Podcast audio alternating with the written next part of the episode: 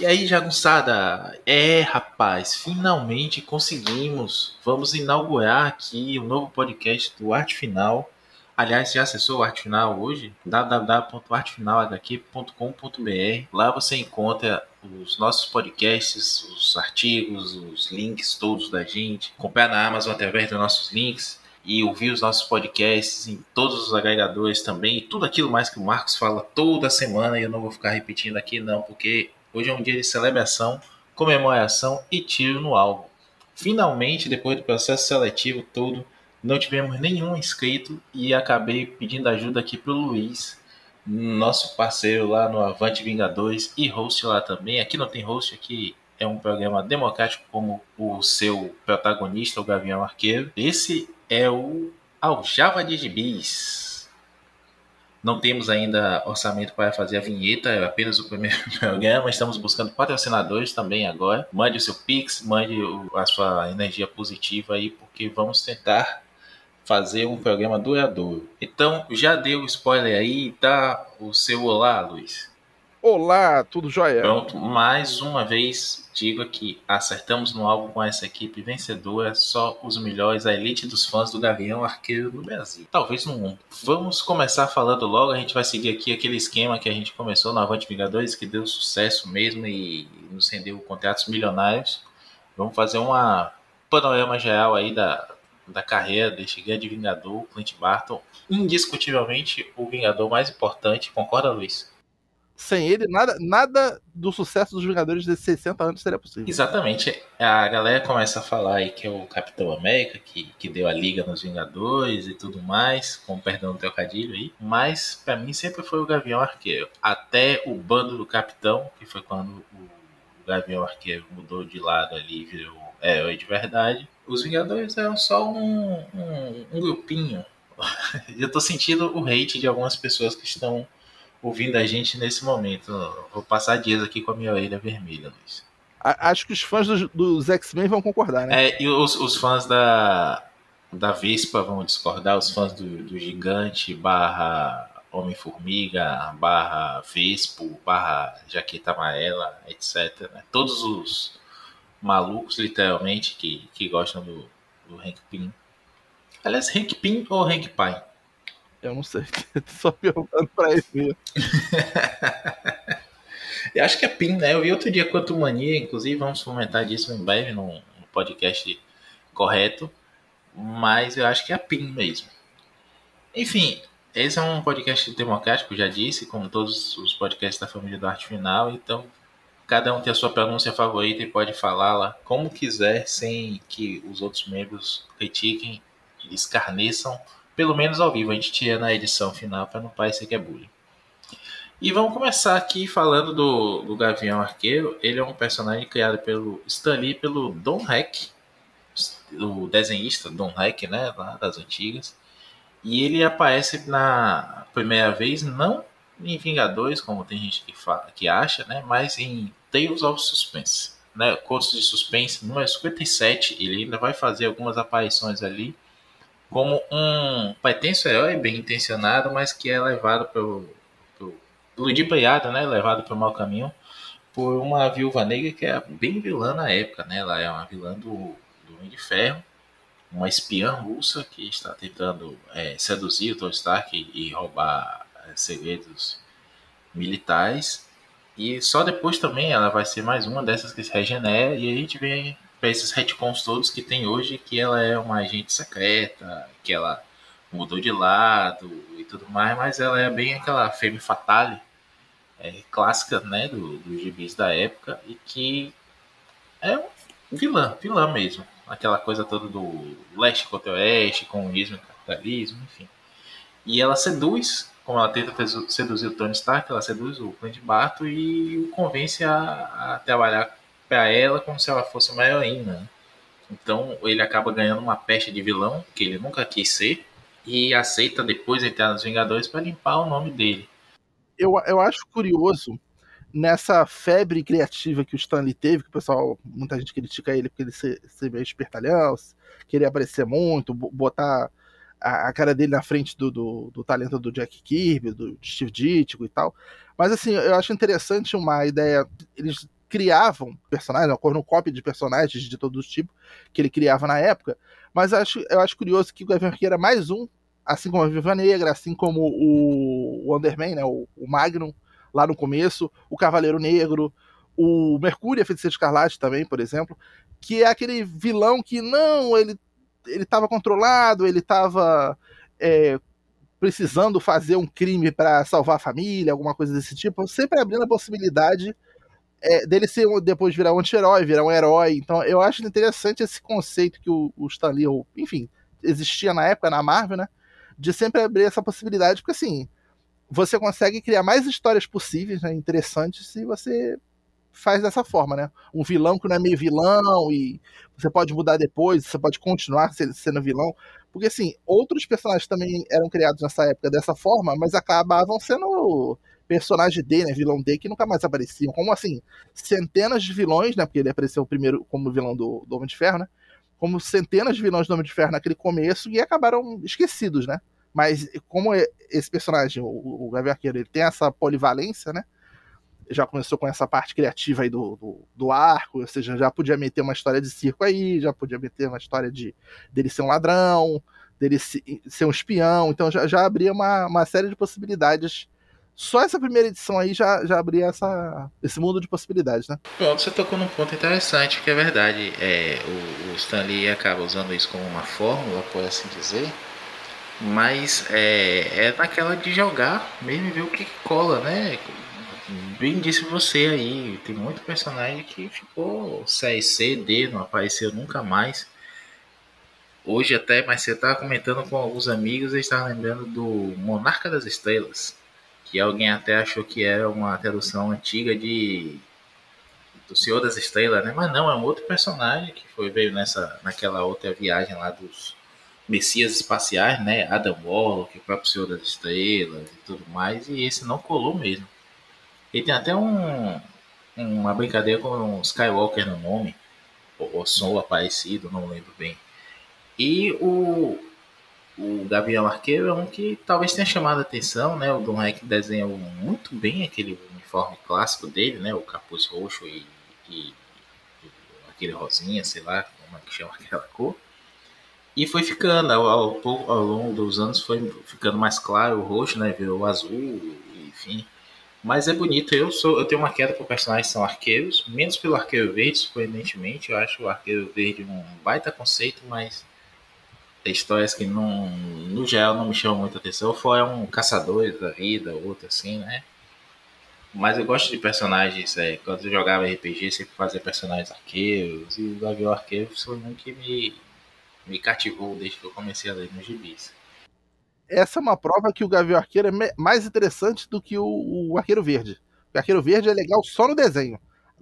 O Gavião Arqueiro é interessante em todas as, as mídias. O Gavião, o Arqueiro Verde é legal você falar sobre ele, não você ler o gibi dele, entendeu? Salvo as exceções de fases, assim. E outra coisa que você falou interessante é isso no circo, né? Ele, ele, os pais dele morrem, o pai dele morre num, num acidente de, de carro. E aí ele vai para adoção com o irmão, esse irmão que já é um retcon de anos depois, né? Que é o Barney Bartle. E eles vão, vão pro circo e lá ele é treinado pelo espadachim, que vai se tornar também, né? Um, um vilão e depois um vingador, que é o mestre dele. E por um outro funcionário desse circo, que é o Flecha Certeira, o Trick Shot. E depois até esse irmão dele vai se tornar o Flecha Certeira 2, e tive dificuldade aí, teve que pesquisar aqui em off o, o nome do trickshot em português, né? Porque flecha certeira realmente eu não lembrava de jeito nenhum. Eu cheguei a ler isso aqui em português, não só em scan, mas eu não lembrava mesmo que o nome ficou esse. É que a, a, maior parte das, das edições que ele aparece são edições que nem chegaram no Brasil, né? É, ele chegou a, a, a ser um, um Gavião Arqueiro também nos Vingadores Sombrios, né? Depois que o Mercenário sai, eu não lembro bem o que acontece, mas o Mercenário que é né, o Gavião Arqueiro Sombrio, mas depois tem uma troca aí, ou ele já aparece com flecha certeira mesmo, não, não, tô me recordando agora. Mas como não é mais crime a gente gravar podcast de orelha, né? Não precisa pesquisar a fundo para ganhar milhões de views. Então, fiquem aqui com a minha dúvida. é, ele, ele tem esse passado de circo mesmo, né? Daí vem até essa teatralidade dele, a roupa e tudo mais. O Don Hayek fala que ele teve inspiração realmente no Robin Hood, né, para criar o, o, personagem. Não necessariamente do roubar pros, dos ricos e dar para os pobres, mas a coisa do arqueiro, um pouco fanfarrão, assim. E eu sempre gostei dessa personalidade dele, né, meio fanfarrão, é, meio egocêntrico até. Bem nessa pegada como ali, né, gostava de dar essas camadas aos personagens e acaba você acaba se empolgando mesmo porque o cara é, quando pegava escritores bons né é, dava uma, uma vida bacana ao, personagem. Por exemplo o Marquei Gunneval depois ele escreve a mensal do Gavião Arqueiro que tem inclusive coletado em Epic Collection. A Lupanini uma Epic Collection do Gavião Arqueiro venderia rios de dinheiro imprimir dinheiro praticamente. E, e nessa fase ele já está casado com a Arpia, né? Que é aquela Vingadora que apareceu também no MCU. Quer dizer, apareceu em Agentes da Shield, não é? A gente está sempre naquele estado de incerteza cronológica se faz parte do MCU ou não faz. A Arpia já é uma, é uma agente do, da Shield que se torna heroína e tudo mais. Anos depois, na fase lá do Bendis, ela vai ganhar superpoderes também, né? Uma versão ali da do super soldado. Tem esse up na carreira, mas ela é, parceira dele um tempo, depois se apaixonam, casam, e aí ela morre e volta. Ele vai trabalhar um tempo como guarda-costas, né, de uma de uma empresa que é a Cross Corporation, Cross Corp, enfim, é uma empresa que cujo chefe é o Fogo Cruzado, que é um vilão dos quadrinhos, né, que usa uma roupa toda vermelha com umas cruzes brancas assim, como se fosse aquela, aquela cruz da Mira, né, outro vilão aí ele, ele parece aquele vilão do Pantera Negra. Ah, o Garra Sônica, é verdade. É verdade, só que ele usa uma espingarda, umas armas assim de pulso, como o pistoleiro da DC também, né? Com um monóculozinho também. É uma mistura do Garra Sônica com, com o pistoleiro da DC, boa. E esse Cross, inclusive, aparece no MCU, né? É uma adaptação ali, o Jaqueta Amarela do MCU. E depois, eu não sei se é spoiler, ele vai tem uma mençãozinha ali no, no Quantum Mania, não quero estragar também a, a, o filme para vocês. Mais do que o diretor fez? que absurdo, eu gosto do filme. Tem seus defeitos, mas quem não tem, não é mesmo?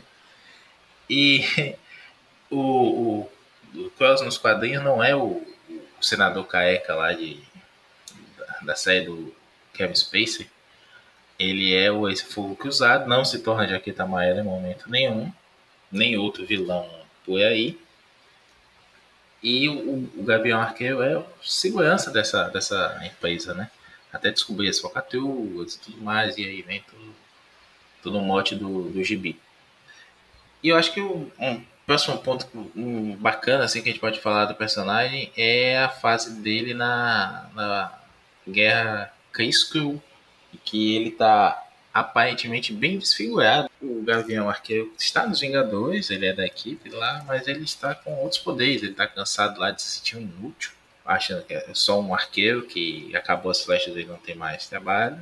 Ele pega as partículas PIN, ou PIN, eu sempre falei PIN, e ele usa elas para se tornar o segundo gigante. E ele usa aquele visual, né? Que ele tem uma máscarazinha, um paninho ali nos ombros, mas é o biquinho do peito de fora, a barriguinha de fora, azul e vermelho. E aí ele vai se tornar gigante mesmo, né? E que é uma encarnação que vai aparecer depois lá no Vingadores Eternamente. E é um poder que ele usa mais uma vez também na Operação Tempestade Galáctica, que em breve falaremos que é uma sacudida aí nessa brincadeira, né? É, a Operação Tempestade Galáctica é uma guerra Kree-Shi'ar. E aí eles fazem esse paralelo com a guerra Kree-Skrull, na qual ele diz, ah, no espaço a flecha nem voa, né, no vácuo. Ok, voa pela inércia, mas não, não tem muita efetividade contra naves espaciais e alienígenas superpoderosos. Então ele pega esse power-up aí e se torna o, o, o, gigante de novo lá. Ou é o Golias? Eu acho que é o Golias, sim. Ele é considerado o, o Golias 2. Que o primeiro é o Bill Foster, né? Então é isso mesmo. Ele é o Golias 2. Então, mas ah, tu, tu tá falando de espaço e a utilidade do Gavião Arqueiro. Nesse tipo de edição, acho que é interessante que os roteiristas eles usam o artifício da esperteza, né? Porque é um personagem que não tem mais o que perder, né? Se for mais na, na encarada moral de eu vou vencer, porque ah, aquele diálogo coisa é mais Capitão América em Desafio Infinito contra o Thanos ali. Mas, por exemplo, em, Torneio dos Campeões, ele consegue vencer o Grão-Mestre num truque de circo. E é um no espaço, ele não tinha mais opção do que fazer. Né? Sim, é verdade. Aliás. Ele consegue resgatar a morte, né? Que a morte tava per... foi capturada pelo Grão-Mestre. Né? Eu, eu, eu fui ler com calma Torneio de Campeões no, naquela republicação da, da Panini, naquele formato meio um shot ali do Coleção Histórica Marvel, né? Que foi uma edição com aquele, aquela identidade visual, né? Como se fosse um papel antigo. E eu me toquei que tem um erro de conta lá, né? Pela história, um lado ganha, mas aí narra, o, narrador, né? Rouba pro outro lado lá. E aí a conta não bate. É um erro editorial bizarro, assim. Não vou dizer que ninguém nunca percebeu, é não, o pior é quando eles, eles acabam a guerra e vão jogar beisebol. Tipo... Ah, é, é o Torneio de Campeões 2 também, né? Que, que é uma farofada absurda. E é sacanagem botar um cara que não erra uma bola, não erra um tiro, né? Pra, pra competir beisebol com o resto dessa galera toda. O Gavião Arqueiro devia ficar só de, de juiz. Uma exibição como é aqueles Globetrotters, né? Que faziam só show, não faziam partida competitiva porque não, não tinha competição com os caras. O Gabriel Arqueiro também sai dos Vingadores um tempo, ele vai fundar lá os Vingadores da Costa Oeste. Ele é o líder por um tempo, né? Ele continua batendo boca, desafiando a autoridade. Essa é uma coisa legal. Há quem diga aí, né, que foi um eco do que fizeram com o Arqueiro Verde, né? O Oliver Queen sempre desafiador, mais politizado do que o Gabriel Arqueiro, é verdade, mas da, essa personalidade mais antagônica seria um reflexo do que aconteceu com o Oliver Queen. Eu confesso que eu não, não, não consigo dizer com certeza se isso é verdade ou não, mas se foi feito, se a ideia foi essa, eu digo que a Marvel conseguiu dar um sabor diferente, né? Enquanto o Gavião se tornou um personagem, se manteve divertido, né? Chato, assim, aquele não chato insuportável que ninguém aguenta, mas o chato é, coração de ouro, é o Oliver Queen se tornou esse chato insuportável mesmo, né? Sempre fazendo discurso, mandando textão, querendo dar uma lacrada antes mesmo de se criar esse termo. E aquelas, aquele gibi com o Lanterna Verde, que é um clássico, é verdade, mas tem momentos que ficaram bem datados. É muito textão aquilo ali. Um dos meus desenhistas favoritos dos clássicos, um dos meus escritores favoritos, é verdade, mas não envelheceu bem. Foi um Twitter antes do Twitter, né? É. A galera do Twitter vai gostar. A lacrada original, né? Se aquele gibi saísse nessa. Hoje em dia, meu amigo, nossa senhora, ia ser meme em cima de mim, a galera ia ficar respondendo com o quadro do gibi no Twitter, né? Hum, você imagine o Tom King escrevendo aquilo ali. Ia ter, ia ter até discussão de quem ah, faz isso não. Tá, o dia, meu dia tava tão bom, tu me fala, me, me uma imagem Um dessa. abraço pro meu amigo Mauro Elovitch, que está direto aparecendo agora no. Tá direto aparecendo agora no Jornal Nacional. E que sabe que eu não consigo deixar de reclamar do King, né? Mas sim, é, ele, vai, ele vai formar o jogador da Costa Oeste, ele acaba saindo do próprio grupo que ele, que ele monta, né? Ele é aquele, é aquele guitarrista complicado do, da época lá, do, do metal farofa, do hard rock e tudo mais. Briga, sai da banda, monta uma nova banda, daqui a pouco ele briga com a banda também, é expulso da banda e não tem os direitos autorais. É uma, uma coisa engraçada. E ele vai seguir até o. Volta depois para os jogadores da Costa Oeste e ele segue lá até a, a dissolução do, da equipe, né? Que é quando a, a a Arpia morre naquela, naquele combate. É um Lorde Pandemônio, Luiz. Você lembra dessa, dessa história? Que acaba, eles acabam no inferno, a Arpia, a alma da Arpia fica no inferno também. Você lembra dessa história? Não lembro, não, mas era Arpia mesmo? Não era um. É, depois foi retconeada, né? Que ela é um Skrull. É, era uma Skrull, não, era um Skrull. É Umer Skrull, né? A gente não sabe. é, porque eles são, acho que, é, neutros, né? Não sei como é que chama gênero neutro, gênero fluido, não sei como é que chama. É, eles, eles são completamente fluidos, né? Em tudo. A própria cultura deles, né? É, tem essa fluidez. Mas é, tem uns que aparentam ser mais masculinos, né? Para os padrões terrestres e outros mais femininos, mas enfim, também a gente não pode querer essa coerência toda de um gibizinho de ficção científica dos anos 70.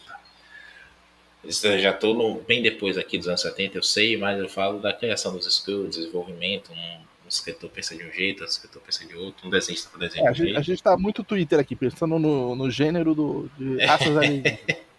E, e, e, mais ainda do que Twitter, a gente está muito grupo de WhatsApp de, de nerd que está querendo estabelecer uma, uma corrente única da cronologia e conceitos que encaixem em tudo. Isso não existe também, né? A gente morre tentando. Enfim, a Arpia morre, né? Entre aspas, e ela vai voltar só em invasão secreta.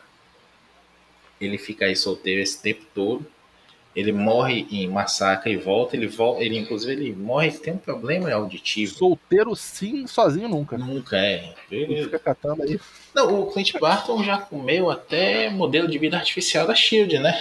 Como a gente descobriu depois, quando ele volta. É, ele morre, já me adiantando aqui, ele vai morrer. Primeiro ele morre em, em massacre, né? Com os outros heróis todos. E aí ele volta depois daquela participação horrorosa em Vingadores a Cruzada Aí ele volta é, e volta sem o problema auditivo, que essa é uma das primeiras histórias, inclusive, que eu li do Gavião Arqueiro, uma história curta, aqueles tapa-buracos que a Abreu botava, em que o hangar, o gritador e a Colombina, que depois vai se tornar a soprano dos Thunderbolts, né, e que vai ser uma Thunderbolt junto com ele. Uma, uma das grandes vingadoras de todos os tempos, né? Tá pois é. Vingadores. Até em Vingadores Eternamente, exatamente.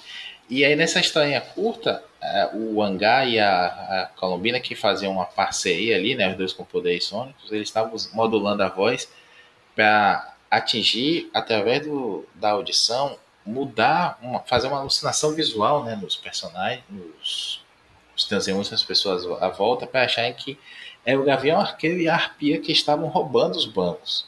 E quando o verdadeiro Gavião e a verdadeira Arpia chegam, dizem assim, mas como a Arpia fala assim, mas ele é igual a gente, tudo mais. Como assim? Como é que a gente está roubando? Todo mundo acha que são eles. E aí ele consegue ver a verdade, né? Porque ele desliga o, ou ele está sem o aparelho auditivo dele, então aquele poder sônico não afeta ele. E aí foi uma, um, uma sacada bacana do. Acho que foi do Peter David, porque é o Franklin Richards né, que restaura os heróis todos no universo é, de heróis renasce para o universo normal. Primeiro ele salva todos os, é, os personagens né, que iam morrer em massacre num, naquela bola de futebol dele, que fica jogando a bola com o monstro.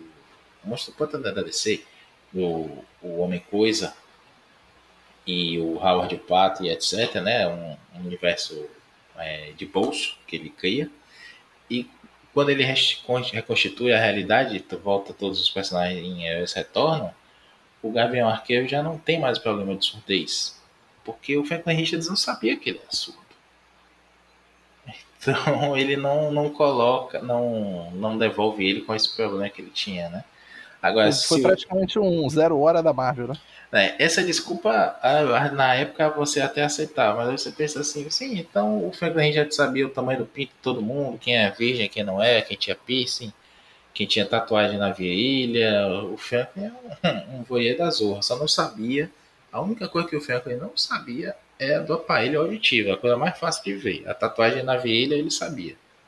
Mas enfim, é, aí a gente tem o Vingador da Costa Oeste sem a Arpia morre, ali na Tempestade Galáctica, uma cisão dos Vingadores também, né? A, a, equipe da Costa Oeste acaba e a gente vai ter a, a criação da força-tarefa do Homem de Ferro. Aí já é uma, uma queda bastante da é, qualidade, né? Mas o Gavião Uma... Arqueiro não está na, na, nessa força-tarefa, né? Ele vai aparecer em alguns momentos dos Vingadores ali nessa época também, mas não é não é nada muito marcante. Essa força-tarefa é do é do que é do Peter David, é do John Barner, de quem que foi escrever essa? Força-tarefa é do Dan Abnett e do Andy Lanning, né? Que a, a dupla que muito tempo depois, o famoso DNA, né, Dan and é, foi nos trazer esse, essa ressurreição aí dos Guardiões da Galáxia, naquela que é a minha versão favorita da equipe, que é a equipe ali pós aniquilação, a primeira aniquilação, que é quando juntam né, o Rocket, o Groot, a Gamora, o Senhor das Estrelas, o Axe, que é basicamente a, a base da equipe da, do, do cinema, assim, mas com uma pegada mais de polícia espacial, por assim dizer, né? Alguém tem que ser os Vingadores do Espaço. Eles que realmente estavam salvando o universo, né? Enquanto é. os heróis da Terra estavam brigando na Guerra Civil, eles estavam lá é, salvando o universo, no caso da galáxia, né? É. Aquela, aquela saga é muito boa, né? a, a onda de aniquilação, né? Mas sim, já que já estamos falando de MCU, eu gostaria só de fazer um, um comentário aqui de leve. Lembrando que o Gavião Arqueiro também mantém a sua essência no MCU, apesar de ter muito ali do Ultimate, né? Voltando um pouquinho para os quadrinhos também, a coisa dele ser um, um, agente da Shield, dele ter um treinamento, um passado é, mais secreto e tudo mais, não ter aquela coisa do circo, não ter todos aqueles elementos. Ele vai aparecer primeiro lá já com a roupa parecida com a Ultimate, com a postura mais de, de agente da Shield no primeiro filme do Thor, né? Que a gente teve um vislumbre ali, para mim um dos grandes pontos altos dessa fase 1 da Marvel. E ele vai, vai crescer.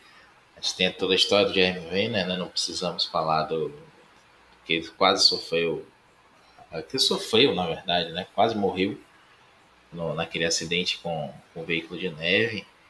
E ele fica puto porque no primeiro filme dos Vingadores ele é um vilãozinho, né? Sendo manipulado.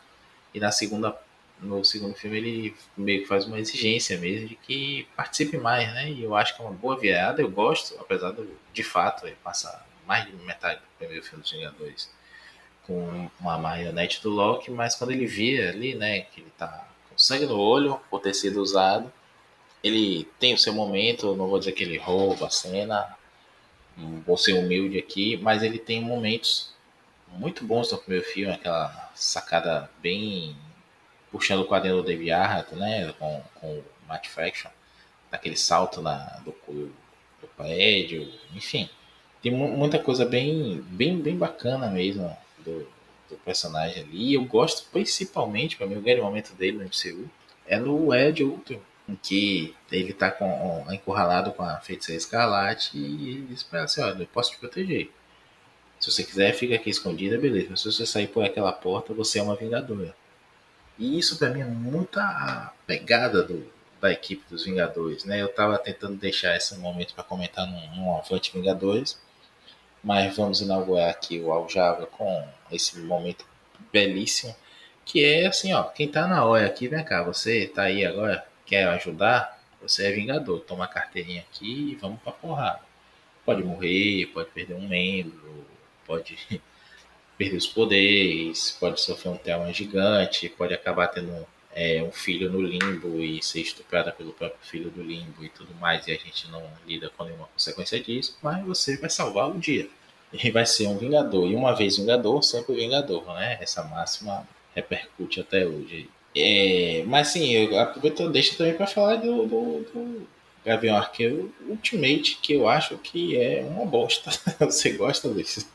Ah, eu, li vários quadrinhos que eu não tinha lido ainda no Gavião Arqueiro pra dar uma relembrada, né? E saber se. Porque assim, eu não lembrava sinceramente dos Supremos, não. Aí eu li aquela minissérie que ele tem, né? Ultimate Sim. Hawkeye.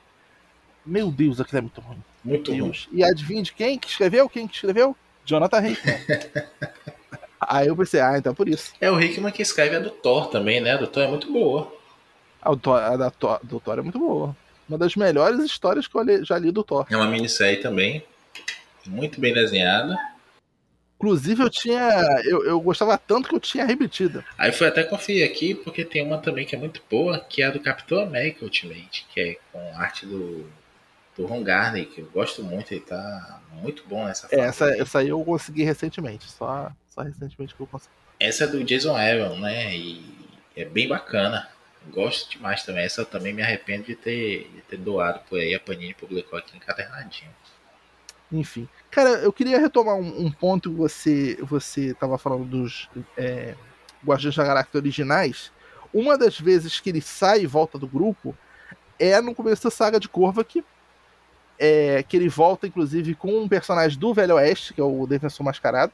Sim. Tem, tem uma, uma, uma, não vou dizer, eu acho que é uma minissérie, né? Não chega a ser uma mensagem, que já foi planejado como uma minissérie, que é o Ocupação Vingadores, que foi assim que foi traduzido. Que ele também tá com um indígena, que eu não me lembro agora o nome, que eu sou péssimo a guardar nome. É o. Tá... O Lobo Vermelho. Que é o que aparece com ele no. que a gente comentou no Avante até, que é o Vingadores sem edição. Sem edição. Exatamente. Então ele tá ali meio que tipo assim, hum, eu tenho que ficar. Aquela, parece aquelas edições que o Bruce Banner tá no meio do deserto, ele volta a ser Bruce Banner. E, e, ele tá bem perdido no Oeste. Então o Gavião Arqueiro tá meio perdido no. Acho que foi até a intenção disso, né? Ele acabou de matar o Hulk na, na Guerra Civil 2. Então ele tá ali meio perdido, aí ele encontra essa reserva. Enfim, é aquela coisa. História Eren Brokovich da vida, né? Tem um, um pessoal que tá tirando água de um lugar, e aí os, os indígenas ficam sem água. É, até que foi interessante, mas ele meio que dá uns. Nove edições, ele dá um mini arco de duas edições, depois de três, depois de, E aí, a cada cidade eles vão enfrentando vilões, é, oprimindo uma cidade de alguma, de alguma forma, né? Ou com alguma questão ambiental também, né? Uma versão ambiental, é uma versão meio comunista, assim, tipo é, Arqueiro Verde, né? E ele encontra aquele personagem que é o Batman da, do Esquadrão Supremo, que eu não sei o nome dele agora. O Falcão Noturno. Falcão Noturno. Falcão Noturno é ajudante dele. E eles acabam fazendo tipo um grupo ali de. É porque em inglês fica Occupy Avengers, né? Então é, é. Os, os Vingadores de ocupação, sei lá. E eles fazem um grupinho lá, enfim, tem, tem as aventuras dele. Eu, eu acho uma, uma coisa curiosa, que assim, o Gavião Arqueiro, ele tem essa... Ele já foi líder e membro e criador de, de vários vertentes de Vingadores. Desde a época quando ele entrou lá no grupo na, no Vingadores 16, né? Naquela da... É a gangue do Capitão, isso mesmo. Então, ele, ele não sei se ele tem uma, um senso de se provar, porque ele tá no meio de deuses. E ele, não, eu tenho meu valor aqui. Então ele tá sempre querendo é, é, fazer mais, né? Então ele começa, tipo, cara, você tá se metendo em coisa que você não precisa. Já tem gente aqui com poderes demais. Aí ele fica puto e sai. E ele volta pra equipe. Aí tem uma hora que finalmente, não, vou criar uma outra equipe. Quando o Visão tem aquele. Ele se junta ao Isaac, né? O computador lá do. do... Uhum.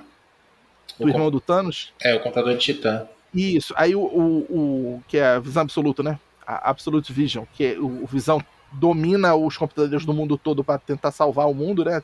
O. Como é que chama? A armadura em volta do mundo, que isso é usado na era de Ultra, esse conceito, né? Bem lembrado. Muito bom. E não, tem que ter um Vingadores, porque os Vingadores sumiram, né? Acho que só o Visão que não tinha ido embora.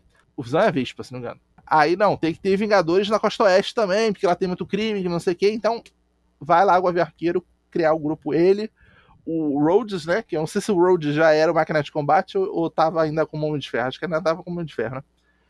A Tigresa, tinha a Arpia, tinha o. Eu só lembro desse agora. Tinha mais algum? Olha, curiosamente hoje a Hasbro anunciou a, um pack, né? Eu até acho que mandei para você a imagem, Luiz. Que é o Hank Pym de, de macacão vermelho. É o Homem de Ferro com um uniforme, a armadura de Centurião Escarlate. A, a Arpia e a Tigresa. É um, um, um pack de cinco ali que recria, na verdade, uma capa, né? A gente está tendo o boneco do Gavião Arqueiro que está sendo lançado agora com aquele, aquela moto, a motinha voadora dele. E aí a, a ideia é completar mesmo isso. Não, eu acho que o Gold não aparece ainda nessa primeira, nessa primeira encarnação, não. É o, o Tony Stark também, né? Ele vai lá, ele compra a, a, aquele complexo lá em Palos Verdes, né? Ou é Palos Altos, acho que é Palos Verdes, que é a sede, e começa a ter o, a, as histórias lá já com, com o Burn, né?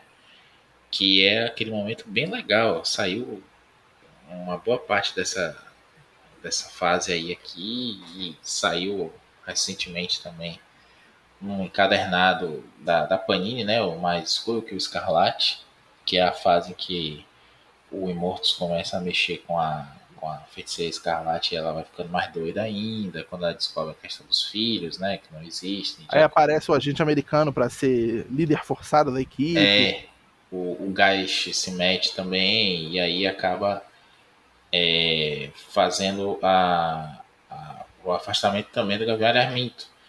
O, o Gavião sai um pouquinho antes disso aí. Mas ele vai atrás, ele vai. Ele tem essa coisa mesmo de criar equipe, né? recentemente até, né? Relativamente recente. Aí a gente teve o Guerra dos Reinos, ele, ele também monta uma equipezinha ali para resolver coisa. O, o Gavião, um arqueiro de, do velho Logan, né? Também ele tá ali cego já, mas ainda nessa pegada de herói. Ele é quase que um, um Rick Jones, né? Mas o Rick Jones que é o heróico de verdade. Eu gosto. É, assim, um, um, contexto importante também, esse Ocupação Vingadores, né? Como foi que ficou aqui, Luiz? Não, não me recordo Isso. agora. É, é, o, é o Occupy Avengers, ela, ele é ali de 2015, 2016, e tá naquele contexto do Occupy Wall Street, o movimento, né? Que de, de esquerda, antifascista e tudo mais, muitas dessas coisas de flash mobs e mobilizações é, políticas. O pessoal usando a máscara do, do V de Vingança, né? Uhum, que a Marvel não podia usar, né? Mas é, a gente vai ter essa ideia aí de, de capitalizar em cima disso. E são histórias legaisinhas assim, mas prometem muito e no final das contas entregam um pouco. Vai, vai deixa a desejar mesmo nessa aí. E Infelizmente, aí... a Panini não lançou esse começo aí do, dos Vingadores da Costa Oeste, que é o do Angle Heart, se não me engano. Do, antes ainda a minissérie, que é do Roger Stern, né? Ela uhum. só lançou o John Byrne. Talvez, eu não sei se saiu em Epic, talvez seja um jeito de sair mais rápido possível muitas edições no, no formato Epic aí, que é o novo formato. Né? Porque saga não vai sair, né? Sagas que estão saindo estão sendo canceladas, né? Nem sei mais se a gente pede mais as coisas, porque a Panini vai. Não, mas a culpa é da gente que não compra, né? Não compra na pré-venda. O outro lá tava dizendo outro dia que não compra na pré-venda. Não basta você comprar. Você tem que ter.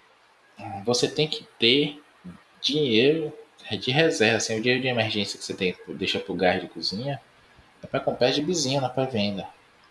Deixa acabar o gás.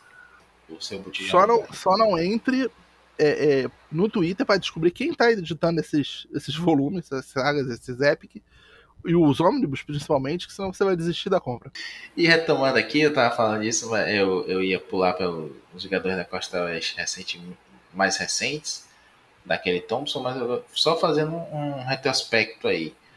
O, o Gavião Arqueiro já fundou, barra, refundou, barra, participou de alguns grupos. Os Vingadores, como a gente já falou aí, foi quando ele conseguiu se firmar como herói, né?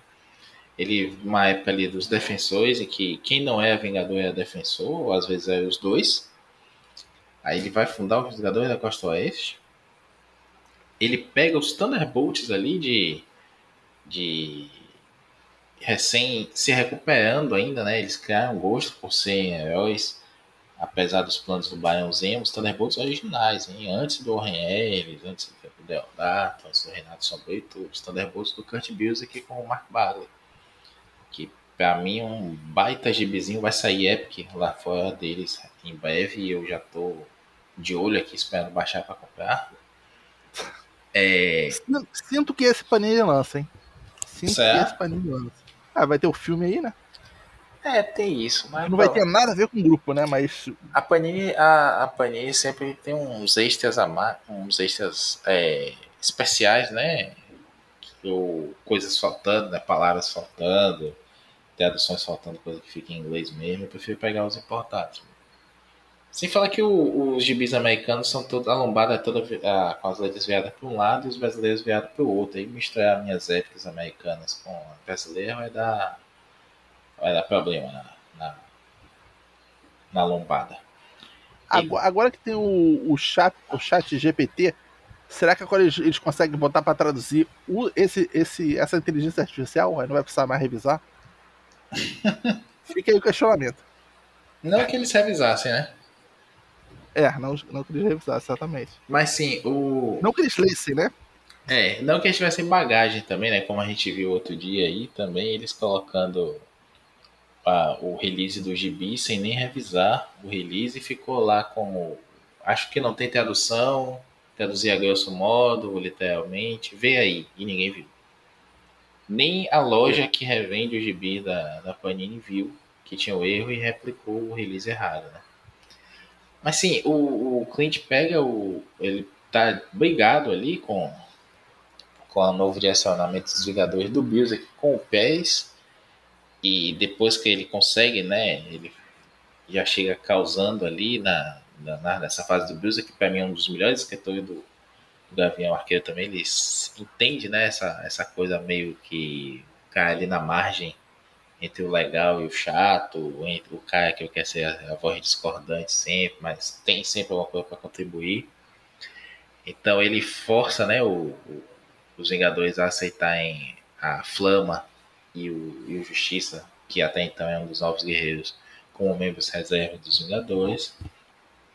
E ele logo depois sai, né? Ele tem um desentendimento e simplesmente ele se manda. Ele vai comprar cigarro e larga os Vingadores lá de qualquer jeito. E ele vai até desses Thunderbolts que estão fugidos. Eles criaram gosto por ser heróis, né? Apesar do plano do, do, do Zemo. E eles estão procurando direcionamento. A, a Rocha Lunar está tentando ali ser a, essa, esse norte para eles, né? Porque ela gosta de poder, ela quer, no final das contas, ela, ela é, ainda é vilã ali e quer usá-los, né, com o gangue dela. É, ela gente... tá ali com uma função meio Emma Frost, né? É, tá aí, uma Emma Frost clássica, né? Porque agora a Emma Frost é mãe. Os novos Mutuninhas gostam de chamar ela de é, mãe. Seria, seria a, Emma Frost ali do Renato Sombrio, né? Pronto. né? É uma Emma Frost mais é, profunda, no sentido de uma personagem mais interessante do que simplesmente a Megé que faz, faz bico, faz carão e acaba tendo um coração de ouro. É, eu gosto mais dela, dessa anti-heroína ali do, do, dos, dos X-Men do, do Josh Whedon, até, né? Que é uma, uma quase vilã, mas uma personagem que no final das contas se une ali para um, um, bem maior e tá. Beleza, nunca vou me encaixar aqui, mas vou fazer o possível para também não, não prejudicar a minha raça. Enfim, ele vai. É, a Rocha Lunar não é tão nobre assim, não. Ela só quer saber dela, somente nesse momento aí. E aí a gente tem a Choque também, que é aquela personagem que eu gostava bastante, até uma personagem que acaba morrendo logo. E ela tenta ser um meio que o compasso moral ali da, da, equipe, né? O coração puro. Fã dos Vingadores, ela é muito fã dos Vingadores e ao mesmo tempo fica puta porque os Vingadores só conseguem ver os, os Thunderbolts como vilões, não, não dão uma segunda chance, tudo mais. E o Gavião Arqueiro é esse cara, né? Ele teve essa segunda chance dos Vingadores e ele tá querendo oferecer isso agora também. Lembrando, é a Colombina, é o, o Golias, né? O, o Golias do Mal, que é aquele do Atos Vingança lá do contra o Aranha, quando o Aranha tá com poderes cósmicos. É o Besouro, já falei é, o Tecno, tem o, aliás, o Tecno, ele tá, ainda tá vilão mesmo, ele vira um robozão e tudo mais, enfim, é uma fase muito boa ali do Thunderbolts, que o cliente assume, né, e acaba até conseguindo um, um perdão para os personagens, se os personagens andarem na linha e tudo mais, ele já tem contatos ali com o governo americano. E aí ele volta para os Vingadores depois, ele vai morrer nos Vingadores, né, em Vingadores a Queda, para voltar. E eu recentemente ele tá de novo no, no, nos Thunderbolts, os Thunderbolts ali do perfeito Luke Cage. Eu não sei, Luiz, se você tá lendo esses gibis mais atuais. Essa série nova do, do Jim Zub na Marvel, que tem uns Thunderbolts. Não, agora eu, agora eu retornei para ler os Jogadores Secretos e depois vou, vou ler desde o começo até, sei lá, até onde tem a edição própria do Jovens Vingadores. Mas, mas aí, dali eu já consigo pegar só a contemporaneidade aí, que é o fase do final do Aaron, o que virar o futuro, né? Que até chegar lá já, já o Jade Maqui já pegou, e essas outras minisséries que têm saído aí nos últimos anos pandêmicos aí. Mas ainda não é. li, não. Em, em Reinado do Demônio, que é o, o arco que saiu do Demolidor, virou, virou minissérie, né? Do, do Zidarsky, pegando o universo Marvel todo o Wilson Fisk, que é o prefeito de Nova York, acaba banindo o, o, o vigilantismo, né, os super-heróis de, Manhattan como é, ilegais. Não é bem uma guerra civil, mas existe aí essa proibição. E o Fisk sai do controle nessa, nessa saga e acaba que o Luke Cage assume a, a prefeitura de Nova York, né? Nova York da Marvel é bem movimentada a prefeitura. A gente já teve aí o JJJ, já teve o Rei do Crime e agora o Luke Cage. entre outros membros só, aí. Só falta agora o Eduardo Paz. É, praticamente uma Alagoas, uma mistura de Alagoas com o Rio de Janeiro, numa cidade só, nos Estados Unidos fictícios da Marvel. E aí, enquanto o Cage precisa estar é, tá buscando apoio político para revogar essa lei, né, e só permite é, os sancionados pela prefeitura, quase uma guarda municipal com superpoderes, ele acaba é, chamando uma nova equipe de, de, Thunderbolts. Ele vai chamar de Thunderbolts, que é como o, o Fisk estava chamando antes. E aí o, o Gavião entra também, é uma, é um gibi legal, ele tem um paralelo ali, né? Eu não, não dei continuidade, eu li só a primeira edição. Aí disse, ah, vou esperar terminar o primeiro arco, já tem uns três arcos aí, eu não, não consegui retomar.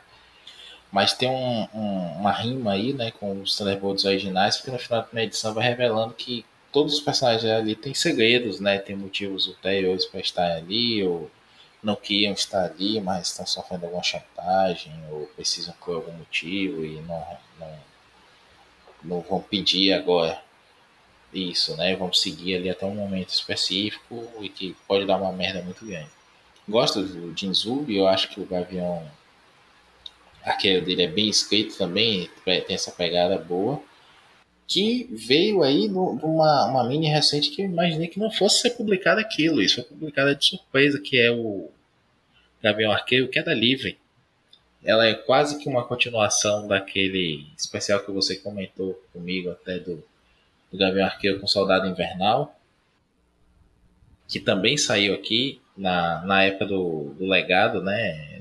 Daqueles, daquela iniciativa ali, meio um soft reboot da Marvel, em que foi pegando os personagens antigos e novos, aí o no Império Secreto, a fase, a saga nova, né, o remake ali do Império Secreto, a Viúva Negra morre de forma ridícula, quase tão ridícula quanto o, o Asa Noturna em Justiça.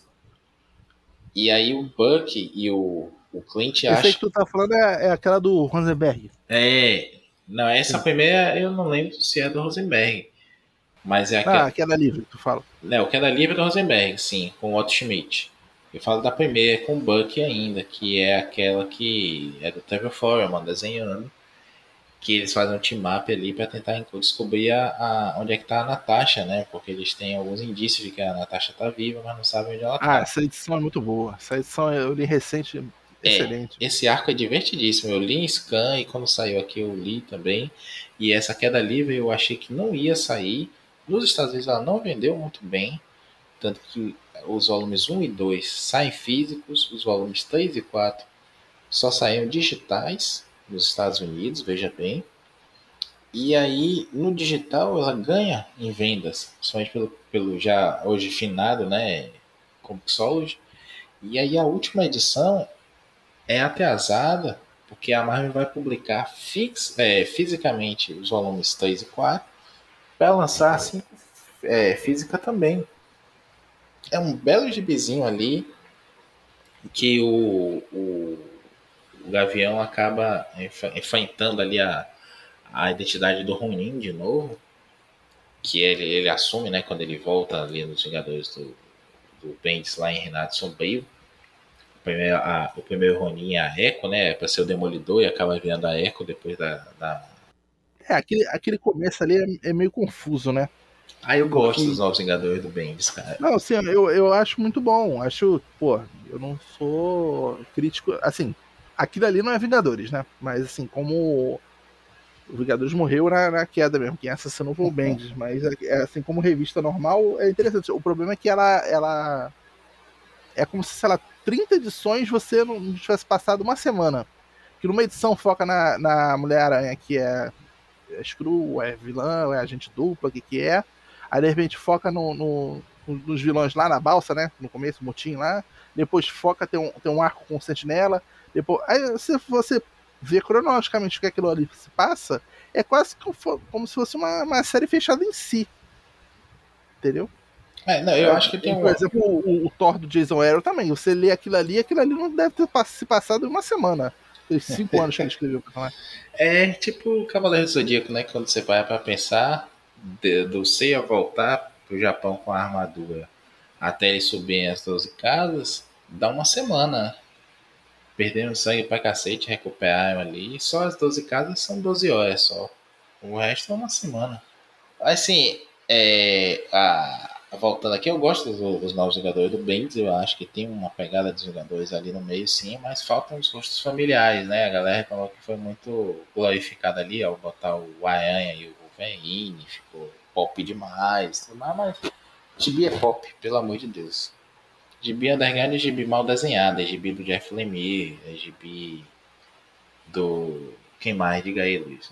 Um super, estimado desse aí que só quem traz pra cá é Veneta e Pipoca aqui. Exato. Ah, o, o. Ai meu Deus, como é, é o nome? Zidru.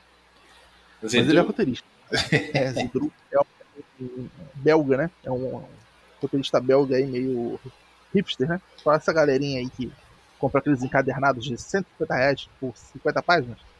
É, esses gibis com gente depressiva ou então com, com problemas de outra ordem e que acha que gibi é esse gibi é pra ter hominho dando porrada e poder, explosão.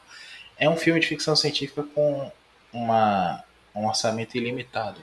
Não é para ficar chorando, não. Viu? Alô, Tom King vai chorar em outro lugar, vai escrever livro, vai fazer é, peça indie, alguma coisa assim, bem longe da gente. Enfim, é, ele foi o Ronin, né? Como eu falei ali, sem os enchimentos todos, ele troca o arco e a flecha por uma espada. Aí quando ele volta, que ele é o Ronin, ele não quer se revelar ainda, e aí a gente descobre lá naquele, naquela ediçãozinha que ele vai na Lativéia, terra da Wanda, e descobre a Wanda, na verdade não é a Wanda, a Wanda nunca teve lá, é um, um MVA da Shield, que ele tensa com o MVA da Shield, enfim. O Gavião Arqueiro também pega, pega todo mundo e, e mais alguns na Marvel. Hoje é, já pegou a por vilã, por heroína, vilão e herói, eu não sei também. Mas é, treta não faltou. Sim, teve os Vingadores Secretos dele também, né? Você que estava lendo recentemente também os Vingadores Secretos, Luiz. É, eu ainda tô faltando o arco que ele. Agora que ele aparece, que ele aparece no finalzinho, quando o Capitão América meio que deixa pra ele. Agora que eu tô começando essa, essa, esse arco. Ele não tinha aparecido até o momento, não.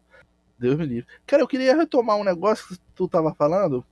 É, essa interação que ele teve, que era membro, enfim, catou lá uma, uma moça lá no, no Thunderbolts e tal.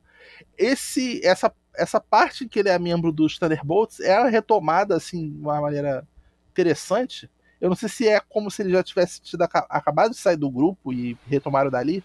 No Velho Gavião Arqueiro, que é a minissérie que pega o, o universo ali do Velho Logan, em que toda aquela queda dos super-heróis e tal se deu quando os Thunderbolts. Eu não sei se é falar isso é spoiler, eu acho que não, né? Não, não, não. É quase que um Thunderbolts é... mesmo, né? Os, os vilões se unem e vão de galera. Então, o, os Thunderbolts, não, os Thunderbolts, eles eles estão lá com, com os Vingadores, enfrentando os vilões, eles traem ali no meio da batalha.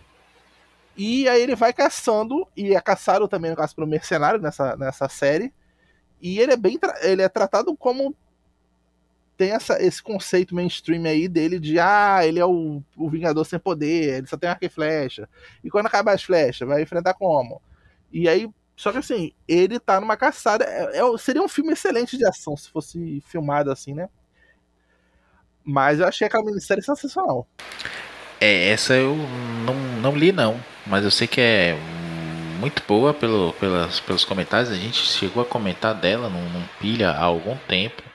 Eu não, não ali não, foi o Marcos que leu, se não me engano, quando a Panini publicou aqui. É, e outra coisa também, a gente não pode esquecer aqui de dois momentos muito importantes do, do, do Gavião Arqueiro, né? O primeiro é a mensal dele do Matt Fraction, que é um escritor que eu não gosto, mas aqui ele acertou muito bem, fortemente mesmo, né? É um gibi que é muito divertido, assim, ele começa muito bem, mas ele pega ali a fase que o Fraction e, e a esposa brigam com a Marvel, né? E aí o final acaba, começa o gibi seguinte, acho que é o Lemay que escreve até, e quando tá pela edição 4 ou 5 é que sai a última, as últimas edições do, do Gavião do, do Faction. E convenhamos e convenhamos também muito desse, desse sucesso, né? Muito da pegada legal do gibi é do David Arra, esse desenhista espanhol tem uma, uma, pegada de designer muito forte também, né? Ele é designer gráfico. E é um baita gibizinho, assim, tem um humor legal, ele meio que retconeia algumas coisas do, do, do Gavião, mas ao mesmo tempo ele deixa um, uma pegada boa, assim, do personagem, de, seja de humor, seja do da caracterização mesmo, né, do personagem, aquele cara que quer ajudar, mas tem que ser nos termos dele, ele compra o prédio todo para fazer frente lá aquela máfia do, do casaco, né? Do, esqueci como é o nome agora. Eles usam aquelas roupas da Adidas, né? Aquele, aquele estereótipo do mafioso do leste europeu que vai para os Estados Unidos, chama todo mundo de bro. É, é, é, bem legal. A gente tem também aí nesse, nesse item. A... Parece um pouco a segunda temporada do Demolidor, né? Sim, um, é. Esses aí. Com um humor mais refinado, né? Mas sim, é isso mesmo. E a gente tem aí, a, já tem aí nesse contexto a Kate Bishop, né? A Gavião Arqueira, que aparece lá nos Jovens Vingadores, que o Luiz já mencionou. E ele tá passando a tocha, convivendo com ela, enfim. Tem uma relação boa ali de mestre, mestre e aprendiz, que nunca foi o mestre e aprendiz, há uma cumplicidade, às vezes ela é muito mais maternal, paternal até com ele, porque ele é um bebezão, enfim, tem uma, umas coisas que são muito boas ali. Infelizmente não acabou tão bem, a fase seguinte já não é tão boa também e não, não andou muito não. Rendeu um boneco muito bom da, da Marvel Select, infelizmente fora da escala que eu coleciono. Mas a gente vai ter em Guerra Civil, um grande momento ali, eu acho que o, o Bendis está enrolando bastante, mas ele está com ideias muito boas. E narrativamente, principalmente, né, o, o David Marques, que é o desenhista dessa época, é egresso ali de, do Homem-Aranha Ultimate que o Bendis escrevia, né? O David Marques apareceu ali, a Sarah Pichelli também. É, o Bendis foi levando para outros gibis que ele escrevia. E aqui em Guerra Civil 2, o, a gente vê né, que o Bruce Banner, quando come, consegue se livrar do Hulk, ele diz pro. Ele entrega uma flecha com ponta de adamantium pro, Clint Barton diz assim, ó, se eu se você achar que eu posso voltar a ser o, o Hulk, você vai me atirar em mim aqui na testa com essa flecha de tal jeito. Ah, mas por que eu? Primeiro porque você é o cara que tem a mira pra me acertar de longe com o Hulk. E segundo que você é o cara que faria isso porque sabe que é a coisa certa a ser feita. E narrativamente é muito bem contado. Repito, Bendis está com uma ideia muito boa ali, mas a arte, a forma como o David Marques conta essa história, né, esse relata visualmente esses momentos na, na história, eu acho que rendem muito mais do que o, o plot do, do gibi em si. E aí a gente não sabe em momento nenhum se realmente o, o, o Bruce Banner na, naquela hora ia virar o Hulk ou se ele não ia virar, né? Ali logo depois da, da fase do, do Mark Wade no Hulk, aquela fase acho que é Indestrutível Hulk, né? que, pô, bicho, é muito legal aquilo. Você vê que o Gavião fica com um remorso mesmo, né? Pô, parceiro dele. Tu, sabe, tu sabe que essa decisão aí não é, não é muito amada pelos fãs, não, né? O pessoal de ler Marvel não. Ah, mas eu, eu acho isso bem a cara do, do Gavião, sim, sabe?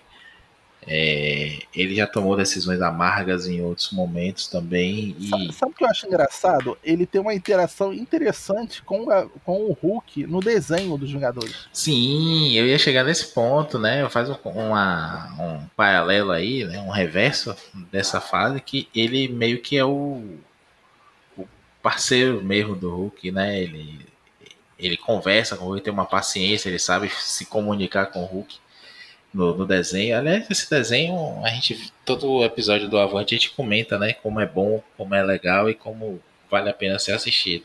Se você subestimar ali pelo traço, porque parece um, uma versão Liga Sem Limites, e você não viu Liga Sem Limites, né? Porque sabe que Liga Liga Sem Limites são excelentes desenhos animados. Esse, gibi, esse desenho animado é um gibizinho gostoso mesmo aí, tá indo no Disney Plus tem nos, nos meios mais alternativos também aí, a gente consegue um link fácil se você quiser. E, pô, eu gosto muito também desse Gavião do, desenho. E ele também toma decisões difíceis no desenho, né? Não vou dar spoiler não, principalmente da terceira temporada.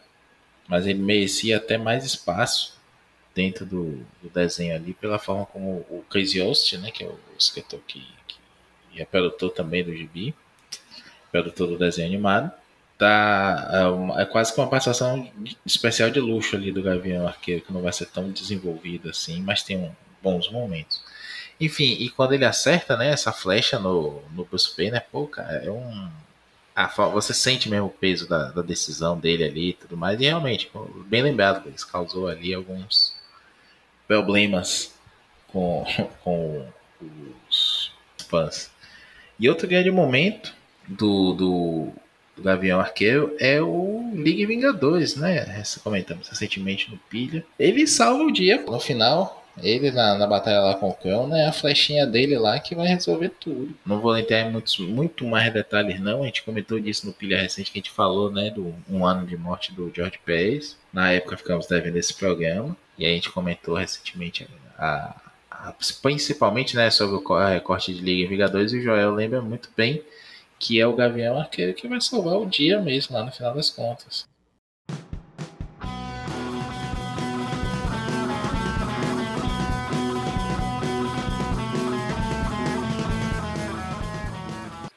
Luiz, quer falar mais alguma coisa? Quer, quer pontuar mais alguma coisa aí? A gente já pode ir pro final.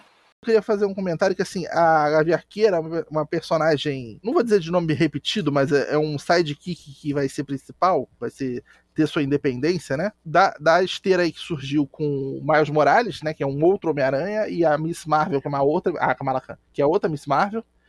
E ela foi a que teve o, o, um futuro assim de, de pós transmídia, né? Mais rápido, né? Que ela teve. Eu não sei se a série dela foi antes da, da Miss Marvel, mas ela que tem maior potencial de ser usado. Que a gente não sabe quantos filmes vai ter a, a Capitã Marvel, então ela provavelmente em algum momento a, a Kamala Khan se junta, a Verqueira num Jovens Vingadores, ou no, nos Vingadores do Futuro, né? Pra ser o, a base dos próximos anos, né? Ou não, né? Porque o pessoal já não tá curtindo os filmes que estão sendo feitos, né? Agora a moda é filme de game. Não sei se vai ter mais 10 anos de MCU pra gente aguentar, não. Agora que tá chegando nas adaptações que a gente gosta, né? Dinastia Kang. É, e acerta, esse desenho esse desenho acerta também na veia, né? Na caracterização do personagem e tudo mais. É, só uma, uma nota aqui também, né? Eu, saiu recentemente, né? Antes desses Thunderbolts atuais, o Novos Vingadores da Costa Oeste, que foi bem nessa pegada é, doida mesmo do, da, meio que um Occupy Avengers, né? Que da, foi da, da Kelly Thompson escrevendo. Que a gente tem o, os dois Gaviões Arqueiros, né? A, a, gente tem alguns personagens novos que eu não vou me lembrar o nome de jeito nenhum, bem esquecíveis. A Gwen Pool e a gente tem um outro personagem que é o Modok também, mas não é o Modok cabeção.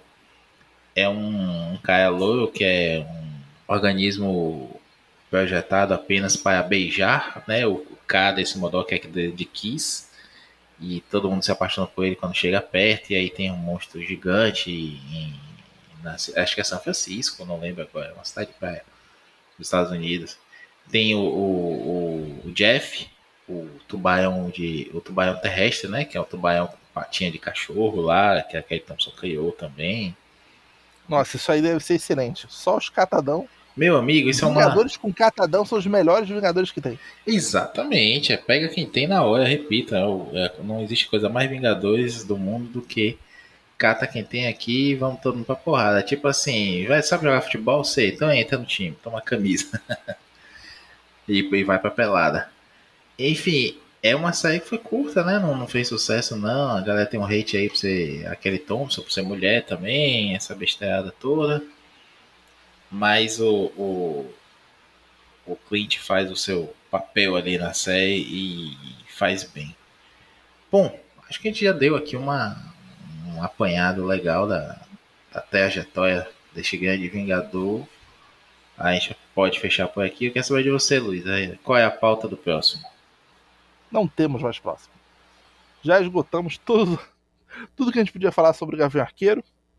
Infelizmente, hoje é, é o primeiro. E também o último episódio do Aljava de Bis. Acabamos com todas as flechas no nosso, nosso Aljava. E ficamos por aqui.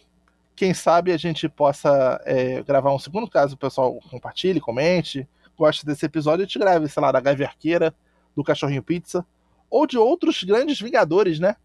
Doutor Duri, da Mulher-Aranha Carpenter, né? O, o Valete de Copas. O, o Valete de Copas eu quero gravar. É, do Gilgamesh também.